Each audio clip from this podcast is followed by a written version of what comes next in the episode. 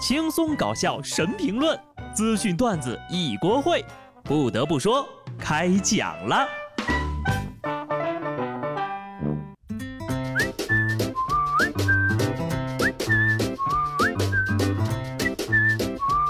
Hello，听众朋友们，大家好，这里是有趣的。不得不说，我是机智的小布。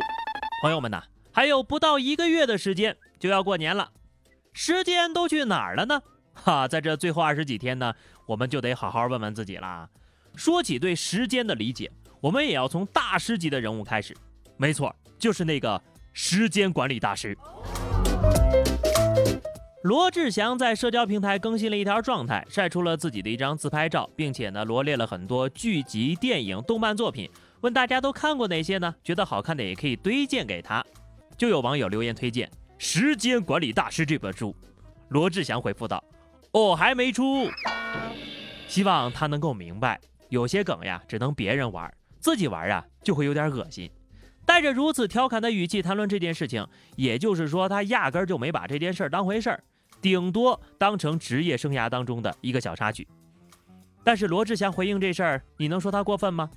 不能啊，毕竟先前催他赶快出书的，不还是你们网友吗？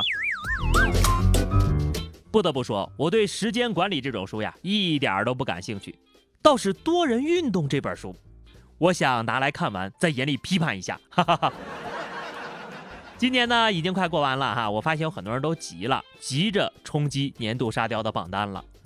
黑龙江一个刚出狱的男子呢，因为没有身份证和户口本，到派出所去求助，民警迅速为其办理，男子呢就给派出所送了一面锦旗，就拍了一张照片呢啊，就被传到了工作群里。引起了一位辅警的注意，他觉得这个人有点面熟，像是他七年前刚上班那会儿处理的一个摩托车盗窃案的在逃嫌疑人。他马上就找当年一起办案的同事们确认，果然就是呀。不至于，不至于啊！这二零二一年才开了个头就冲业绩啊，这让年底才开始冲刺的人情何以堪呢？可能他们业界走的是农历新年吧。锦旗上写的是挺真的啊。高效办案，高实在是高。无论如何，恭喜你踏上了二零二一年的第一辆沙雕新闻班车，为人类的沙雕新闻事业贡献了浓墨重彩的一笔呀！真的是犯事儿多了呀，自己都记不得是哪件了。还好警察叔叔帮他记起来。就冲这，不得再送一面锦旗吗？不得不说，这辅警的记忆力也是绝了啊！七年呢。换成是我，转头七分钟就忘记人家长啥样了。这个故事呢，得告诉我们啊，人生总是这样的，有得就有失。比方下面这位，车是找回来了，人送进去了。安徽郎溪公安接到一个男子报警，说是自己停在饭店门口的汽车不见了。接警之后呢，民警就开始帮男子找车，但却发现竟然是男子自己酒后把车开走，又忘记停在了哪儿。然后呢，他就因为酒驾被抓了。看过这类新闻的都知道，这招就叫自投罗网式的报警。这得是喝了多少酒呀？都断片了吧？自己开了车都不记得呀？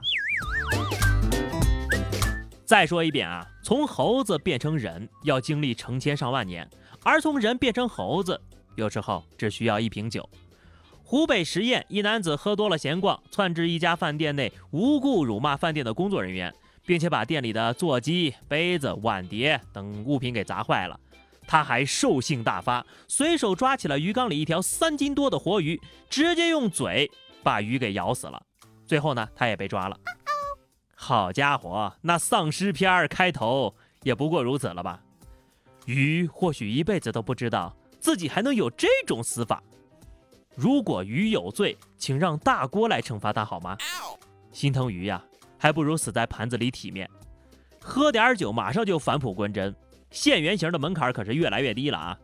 很好奇这个男的醒了之后会怎么解释。他要是不说我馋生鱼片了，估计很难收场吧。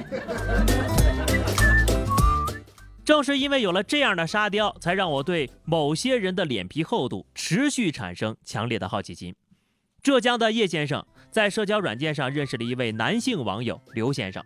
俩人聊得很投机呀，叶先生就约她到家里来。当晚呢，睡觉之前，刘先生就要求交换双方的手机密码，并用叶先生的手机网贷了两万四千块钱。叶先生一觉醒来，这笔钱呢和他银行卡里剩的四千都被转走了。叶先生说呢，他月薪五千，供着房贷和房租，还要养着老婆孩子，这笔贷款让他无力偿还。婚内出轨出柜玩一夜情，你说是男网友都说客气了吧？悄咪咪的报警得了，还好意思找记者上新闻呢？可能是觉得钱比脸皮厚得多啊，不是重要的多。叫男网友来家里睡个觉是什么个操作？我们不懂啊。但是我想问问，贷款转账那一整套的操作，不是需要密码就是需要身份证。现在你说自己的钱是被偷转走的，你猜我们信不信？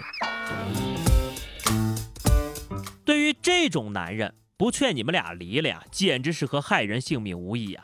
建议叶先生的老婆孩子呢，赶紧去做一下体检吧。有些个男人啊，心里头想的是什么，我就不明说了。广东深圳在街头摆摊卖早点的童女士，因为肚子不舒服，暂时离开摊位去了卫生间。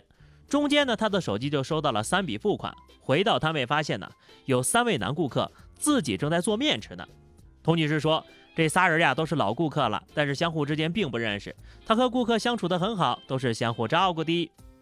嗨，也就是人家老板娘长得漂亮，大家心知肚明，互相都不戳穿，是吧？万一老板是个男的呀，还以为你们仨要和他抢饭碗呢。咋的？来砸场子是吧？觉得自个儿做饭好吃，自己回家做去呀。反正吧，我出去吃饭就是为了图方便省事儿。不得不说，我都想去疗养院了。重庆一家养老院呢，入住了一位最年轻的住户，三十九岁的古先生啊。入住之后呢，他每天早上六点钟起床，晚上九点钟睡觉，就晒晒太阳，锻炼一下身体，和婆婆爷爷们呢一块刷刷剧，打打麻将。看了看人家头顶上的发量，头发那么多，我酸了。而且三十九岁开始养老，刷剧唠嗑，是我想要的生活呀。不过呢，后来也有网友澄清了，说古先生呢是得了膝关节滑膜炎，独居不方便呢，就去养老院疗养一段时间而已。哎呀，这个原来不是挣够了钱提前去养的老啊！当然了，有钱呢也是不能为所欲为的。山东济南公交车上，一个五十多岁的阿姨掏出四百块钱，告诉司机说：“我要包车。”他说呀，自己坐反了方向，要包下这辆公交车当专车把自己个儿送回家。无奈之下呢，司机只能把乘客带回了车队，让车队的工作人员进行处理。车队呢就派专人护送这位乘客，把他送上回家的公交车。有这四百多块钱，下车打个的，他不香吗？这难道就是朴实无华的有钱人生活？不得不说，没有一上来就大哭大闹拉拽司机，而是心平气和的跟司机交流。冲这一点啊，就得给人阿姨一个赞。更值得一提的是，司机的人也挺不错的，再点一个赞。最后这事儿啊，我可要批评两句了啊！有个网友爆料，杭州某科技公司给员工配备了智能坐垫，可以通过坐垫的监测到员工的心跳、呼吸、坐姿、坐时等数据。在使用坐垫之后呀，多名员工遇到了人力资源部门的超常规关注。几点几点啊？不在工位，有没有带薪拉屎？为什么下班提前十分钟啊？这种之类的调侃呢，被公司人力资源部门的员工私下提了出来。网友就说了：“你这个坐垫儿就是变相的监视器呀！”带薪拉屎终结者终于诞生了。打工人也是万万没想到呀，出卖了自己的劳动和智慧，现在连屁股都被卖了。我感觉以后说不定就会有那种智能头盔。如果打工人脑电波不是想着工资和工作，那就会被统计为上班摸鱼。好的，那么以上就是本期节目的全部内容了，我也要去摸鱼了哈。关注微信公众号 DJ 小布和这条 QQ 群二零六五三二七九二零六五三二七九，来和小布聊聊人生吧。下期不得不说，我们不见不散，拜拜。